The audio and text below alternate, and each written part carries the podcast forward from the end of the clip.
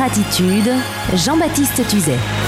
Quand Lille donne une nouvelle leçon de radio à Paris.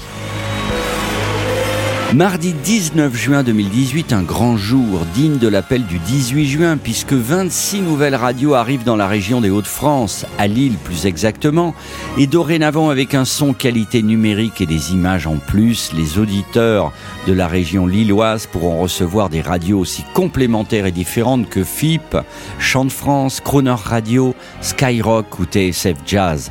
À l'heure où le podcast audio est en train de supplanter les vidéos dans le monde entier, à l'heure où les gens redécouvrent la magie du son, de la parole radiophonique comme source de culture et d'évasion, la radio modernisée arrive enfin en France et c'est une grande ville de province qui va s'en faire l'écho et non pas Paris où le lancement fut quasi anonyme, excepté un immense défilé de voitures anglaises organisé par votre serviteur et sa radio. Défilé que les pays étrangers avaient pris pour la manifestation officielle française.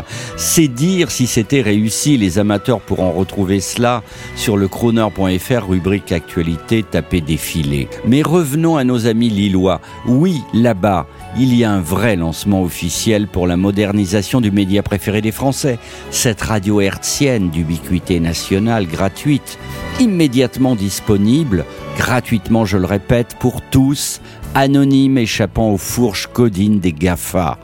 À Lille, on n'est pas blasé.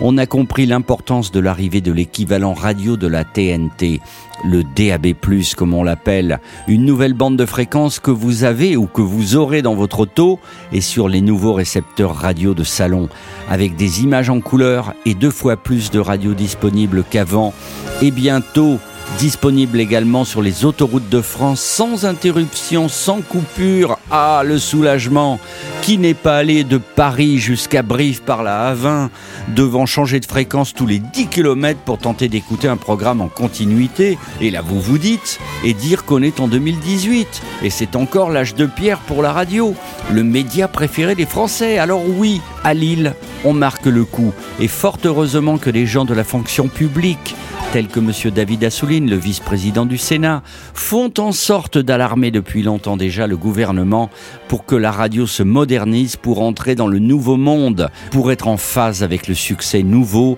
de ses contenus via le podcast, pour que la radio soit le média de l'ubiquité à jamais pulvérisant la réception mercantile sur les smartphones 3 ou 4G qui bloquent dès que 500 personnes écoutent dans le même périmètre. Oui, aujourd'hui à Lille, 26 nouvelles radios gratuites disponibles ayant du sens et du talent vont faire vibrer les autoradios lillois nouvelle génération. Et les gens de Lille saluent cette avancée, la catalyse, la mettent en valeur et Paris n'a qu'à bien se tenir et vite allumer d'autres émetteurs DAB+, pour qu'on puisse capter Croner Radio en bricolant dans la cave de son immeuble, tout au fond. Oh mais là je délire, je rends l'antenne.